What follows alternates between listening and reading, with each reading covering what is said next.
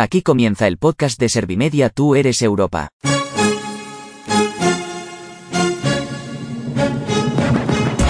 Todos somos Europa y todos juntos construimos el futuro de la Unión Europea, para que el continente sea más inclusivo, para que las administraciones atiendan mejor a los colectivos vulnerables, para combatir la pandemia de coronavirus con la compra compartida de vacunas, para fomentar el empleo digno, para que los jóvenes tengan un horizonte esperanzador. Con Tú eres Europa abrimos el debate. No solo hablan los eurodiputados españoles, aquí también damos voz a las entidades sociales y a las personas con discapacidad. Todos debemos aportar ideas que mejoren el continente.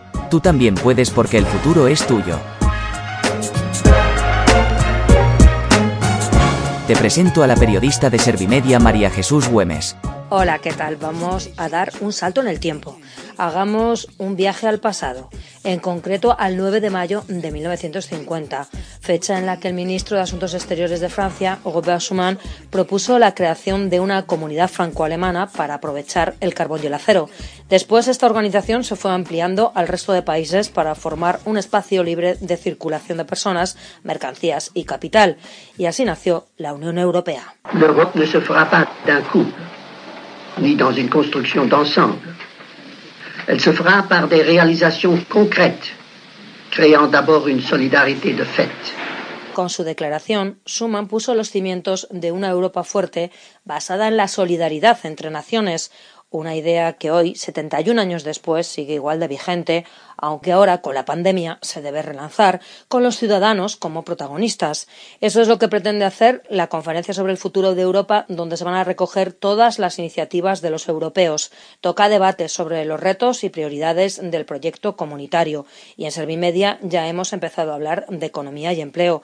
Los expertos piensan que hace falta una Europa más competitiva y social es la conclusión a la que han llegado en el primer diálogo Tú eres Europa. Lo que queremos es poder seguir colaborando activamente en los próximos años con todos los actores implicados para lograr materializar nuestra voluntad de crear una Unión Europea más democrática, más dinámica y más inclusiva. Hay que adaptar el futuro de la protección social y del empleo.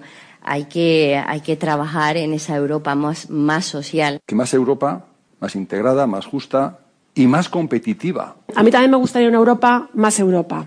Es decir, seguimos viendo los consumidores que sigue habiendo muchísimas eh, políticas diferentes, sigue habiendo Estados miembros que no tienen esa política común en cuanto a libertad y defensa de los derechos. Y sí me gustaría dar un paso, no sé si aviones o el ejército, que también me parece una propuesta, desde luego, a estudiar, pero sí en cuanto a materia eh, de consumo. Yo me acuerdo que cuando comencé mi andadura en el Comité Económico y Social, el primer discurso que oí físicamente el señor Jean-Claude Juncker dijo literalmente que el problema es Europa, pero la única solución es Europa. Han hablado representantes de CEPES, UGT, COE, OCU y comisiones obreras en el Consejo Económico y Social Europeo.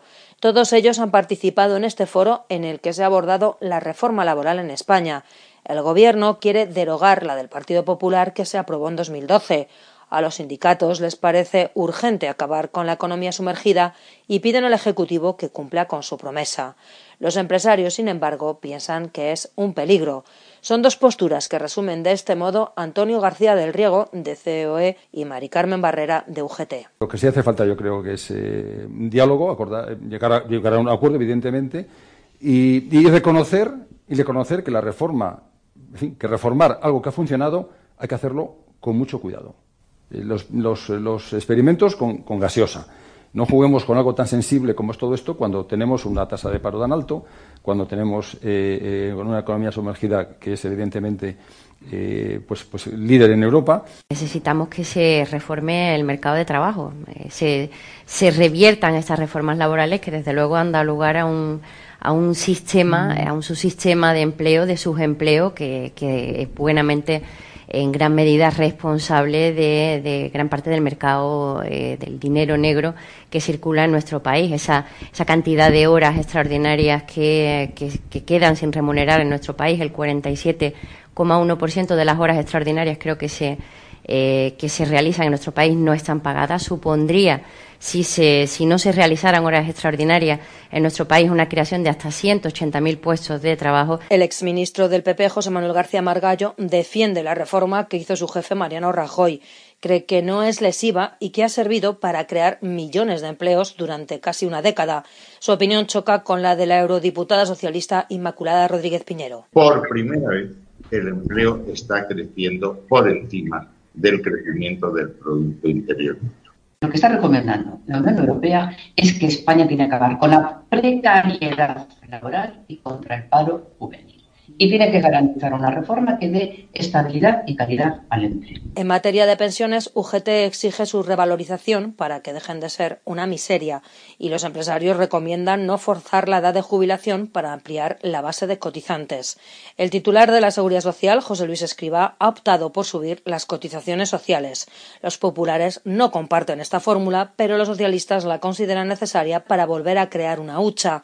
Creen que lo importante es que España salga adelante, sobre todo después de afrontar la crisis sanitaria del coronavirus. Y para eso los fondos de recuperación son vitales. Lo dejó claro el presidente del Gobierno, Pedro Sánchez, el día de su anuncio. Este plan es la mayor oportunidad para España desde la entrada de España en la Unión Europea. Y de eso hace 37 años. Por tanto, ocasiones como esta se presentan un par de veces en el siglo, como mucho. Y esta oportunidad España no la va a dejar pasar no la vamos a dejar pasar. Una buena suma de dinero europeo ya ha llegado a España, aunque desde la COE denuncian que no se está utilizando.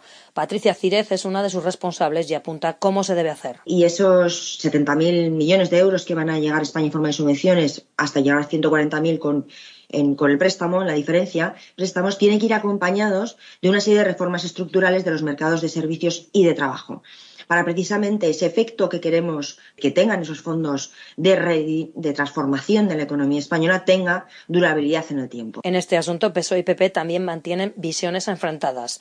Margallo considera que el país se está quedando atrás y Rodríguez Piñero lamenta que para la oposición siempre se rompe España. Estamos eh, saliendo de la crisis muy por detrás de los grandes países europeos. Todos los informes que tengo es que ellos saldrán ya a principio del año que viene o finales de este y nosotros tardaremos un año más. Si el Banco Central Europeo decide, no creo que decida subir los tipos de interés, pero sí creo que va a decidir ralentizar, frenar el ritmo de compras de, de deuda pública en los gobiernos, todos los gobiernos van a tener que ir a colocar en los mercados parte de la deuda que el Banco Central no compra. Tampoco es cierto que España esté peor que la media de los países europeos. Al contrario, estamos mejores y hemos recuperado antes el nivel de actividad previa a la COVID. Y eso también lo sabe el, señor Margallo. Yo creo que, está bien alegrarnos de las cosas que se hacen bien. A mí, yo me alegraba cuando España hacía una cosa bien el gobierno del Partido Popular. Y desde luego somos un referente en cómo se ha abordado la crisis sanitaria. También planea en el horizonte una subida de impuestos. Por eso en este encuentro se ha pedido no ahogar a las familias y se ha incidido en que sin gasto público no hay servicios sociales. Estos son solo algunos de los temas que se han tratado.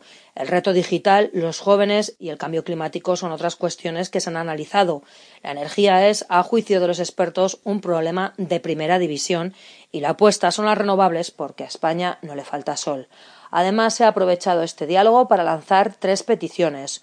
Una Europa más justa, que sea capaz de transmitir mejor sus mensajes y se interese por la agricultura. La España vaciada asoma como otra de las grandes preocupaciones. Hay varias demandas y a ellas se suman las de la OCU, Comisiones Obreras y COAC. Pongo, por ejemplo, el caso Volkswagen. El caso Volkswagen en Alemania, pues ha habido un resarcimiento a los consumidores. En España hemos ganado una primera sentencia eh, que ha sido recurrida por, por la mercantil y, eh, bueno, pues aquí todavía los eh, afectados por este por este dossier no han podido ser resarcidos, pues si hubiera más Europa, quizá todos los consumidores seríamos consumidores de primera y no consumidores de segunda, como es el caso de España o el caso de Italia. El ejemplo de las vacunas es un ejemplo que nos vale. Por ejemplo, las vacunas, la política de vacunación de la Unión Europea ha sido un notorio y radical éxito. Una inversión productiva, una configuración de un sistema de investigación que ha obtenido unos resultados inmediatos o casi inmediatos, un tiempo récord en todo caso, y que ha permitido una vacunación masiva gratuita dentro de los servicios públicos sanitarios de cada uno de los 27 países miembros de la Unión Europea. Un éxito social, científico y político. Sin embargo, un fracaso mediático. ¿Por qué? Porque la Unión Europea es incapaz de traducir mediáticamente a efectos de comunicación a la ciudadanía de la Unión Europea estos logros. Hay un riesgo muy claro en lo que tenemos por delante podemos estar asistiendo a un cambio sobre ese modelo y que eh, la agricultura y la alimentación en Europa acabe estando en manos de algo que está sucediendo, por ejemplo, aquí en España, la uberización, que lo estamos llamando desde, desde COA, que el modelo acabe siendo un modelo eh, dirigido por fondos de inversión, por inversiones especulativas sobre la agricultura y la alimentación. Sin duda, el sentir de la ciudadanía llega a través de estas voces, pero hace falta un impulso. Es lo que cree el jefe de comunicación de la Comisión Europea en España, Juan González Mellizo. En España, pues eh, la plataforma de la Conferencia del Futuro de Europa es visitada muy frecuentemente, más que en muchos otros países, pero todavía hay que darle un empujón a las contribuciones que son más concretas. Ahora mismo Europa está en tus manos. Escoge un tema y remite tu opinión. Tus ideas se recopilarán, supervisarán y publicarán en la plataforma. Desde la agencia de noticias Servimedia también vamos a hacerlo con más diálogos como este. El resultado final se presentará en la primavera de 2022, en un informe que examinarán las tres instituciones involucradas Parlamento, Comisión y Consejo Europeos. La conferencia sobre el futuro de Europa se inauguró oficialmente el 9 de mayo de 2021 en Estrasburgo. Los líderes europeos que participaron entonces en aquel acto, David Sassoli, Ursula von der Leyen y Antonio Costa, nos marcaron bien el objetivo. Facciamo insieme un'Europa più forte, più resistente, più democratica, più unita. The conference is for all Europeans to debate a shared vision of what we want of our union. L'Europe n'a pas d'avenir si nos jeunes générations n'ont pas d'avenir en Europe.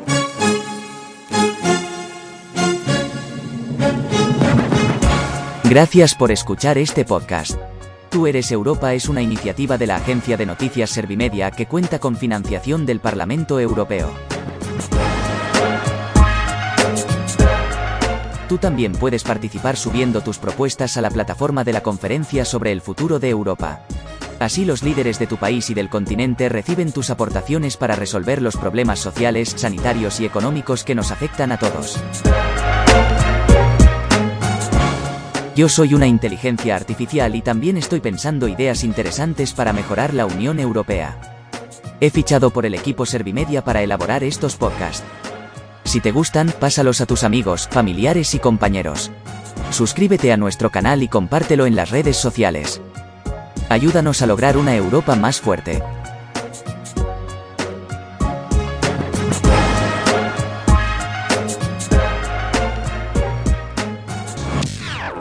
Servimedia, líder en información social.